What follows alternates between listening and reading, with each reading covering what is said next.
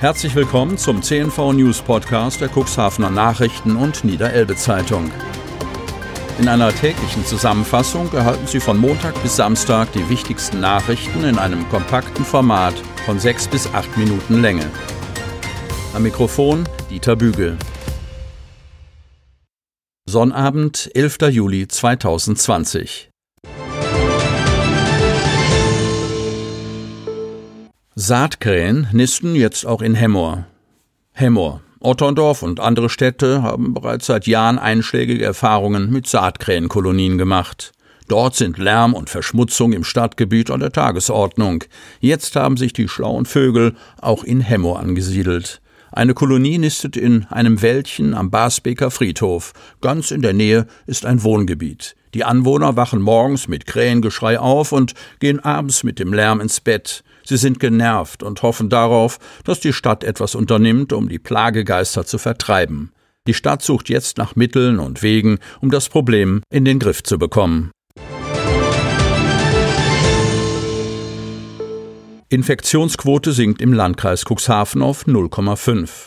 Kreis Cuxhaven. Am Freitag meldete der Landkreis Cuxhaven keine Neuinfektion mit dem Coronavirus. Damit bleibt es bei 376 bestätigten Covid-19-Fällen. Nur noch sieben Personen gelten als erkrankt. Eine Person konnte aus dem Krankenhaus entlassen werden. Damit befinden sich nur noch zwei Personen in stationärer Betreuung, davon eine auf der Intensivstation. Die Infektionsquote, die die Neuinfektionen pro 100.000 Einwohner über den Zeitraum von sieben Tagen bemisst, ist am Freitag weiter auf 0,5 gesunken. In den vergangenen sieben Tagen hat es nur eine bestätigte Neuinfektion gegeben. Zeitplan für Erweiterung der Polizeiinspektion Cuxhaven steht. Cuxhaven. Mit den Neubauarbeiten soll noch vor dem Jahreswechsel 2021-2022 begonnen werden. Wenn alles gut geht, heißt es seitens der Cuxhavener Polizei, die dringend mehr Platz benötigt. Das Thema Erweiterung und Sanierung des Inspektionsgebäudes bestimmt ein Pressegespräch, zu dem der Landtagsabgeordnete Thomas Adasch, CDU, Vorsitzender des Landtagsausschusses für Inneres und Sport, eingeladen hatte. Was die Zeitleiste angehe, sei er nach wie vor vorsichtig, erklärte Inspektionsleiter Arne Schmidt am Donnerstag. Viel Geduld hatten die Cuxhavener Einsatzkräfte in der Vergangenheit aufbringen müssen. Auf der Agenda war das als überfällig beschriebene Vorhaben in der Vergangenheit immer wieder nach unten gerutscht. Die Verhältnisse, unter denen Beamtinnen und Beamte an der Werner-Kammern-Straße arbeiten, wurden in dieser Zeit nicht unbedingt besser. Wie Schmidt einfließen ließ, fehlt es seit Jahr und Tag an adäquaten Sozialräumen. Mangels anderer Umkleiden rüsten sich die weiblichen Uniformierten im inzwischen ungenutzten Schießkino zum Streifendienst. Von Fragen des Ambientes ganz zu schweigen, wurde in der Vergangenheit auch die aus Platzgründen erfolgte Auslagerung einzelner Fachabteilungen als Problem beschrieben. Erster Spatenstich für Cuxhavens neuen Busbahnhof. Cuxhaven. Nachdem in den vergangenen Monaten das Bahnhofsumfeld für die dringend erforderliche Sanierung des zentralen Omnibusbahnhofs in Cuxhaven vorbereitet wurde, zelebrierten am Freitagvormittag Vertreter aus den unterschiedlichsten Bereichen des öffentlichen Lebens den ersten Spatenstich für den neuen ZOB. Zuvor musste mit dem alten Güterschuppen, einem Wohngebäude für Bahnbedienstete und dem alten Bahnhof insgesamt drei alte Gebäude weichen. Cuxhavens Oberbürgermeister Uwe Santja hatte zum ersten Spatenstich eingeladen und, weil das Wetter sehr unbeständig war, begrüßte das Stadtoberhaupt die Gäste in der großen Halle des ehemaligen Fischversandbahnhofes ganz in der Nähe der Baustelle. Wir schaffen hier in den kommenden eineinhalb Jahren einen modernen Knotenpunkt, der die Verkehre und Mobilität umweltfreundlich miteinander verbindet, betonte Uwe Santja, der sich bei seinen Gästen und Mitarbeitern für deren Engagement in Sachen Bahnhof und ZOB bedankte.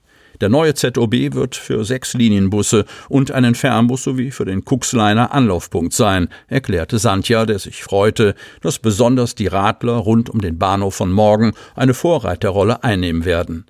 Zwischen dem ZOB und dem Park-and-Ride-Platz haben die Planer zwei großzügige Sammelschließanlagen für jeweils bis zu 42 Fahrräder vorgesehen. Auf dem ebenfalls neu zu gestaltenden Bahnhofsvorplatz wird es zwei weitere überdachte Abstellanlagen für insgesamt 92 Räder geben. Die Kosten für das Vorhaben betragen insgesamt 5,3 Millionen Euro.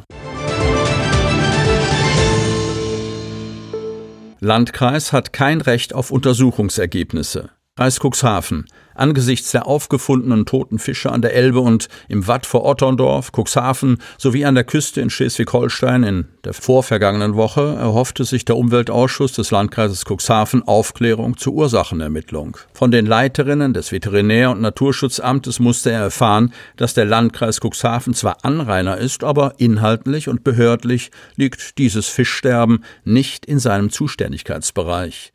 So habe sie der Wasserschutzpolizei als ermittelnder Behörde Amtshilfe zugesagt, verdeutlichte Kreisveterinärin Dr. Isabel Tolmin-Burfeind.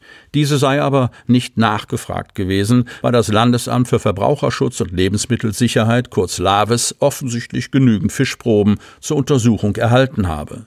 Das Umweltministerium habe das LAVES mit der Untersuchung beauftragt, Ergebnisse könne der Landkreis zwar erbeten, aber eben nicht einfordern.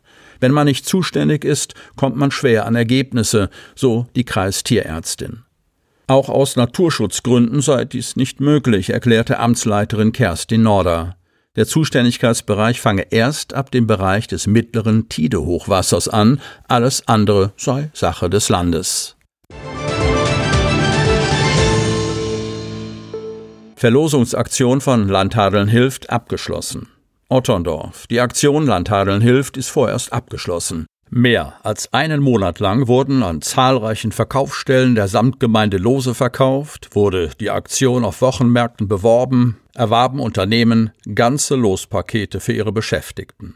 Am Mittwoch zog das Organisationsteam die Gewinner der über 1300 Preise. Etwa 8500 Lose konnten seit Beginn der Aktion vor rund sechs Wochen zur Unterstützung der Gastronomie und des Einzelhandels in der Samtgemeinde Landhadeln verkauft werden. Am Ende brachte die Verlosung fast 32.000 Euro ein. Dieser Erlös dient als Soforthilfe, die der Wirtschaft in der Samtgemeinde Landhadeln direkt zugutekommt. Sie hörten den Podcast der CNV Medien, Redaktionsleitung Ulrich Rode und Christoph Käfer. Produktion Rocket Audio Production.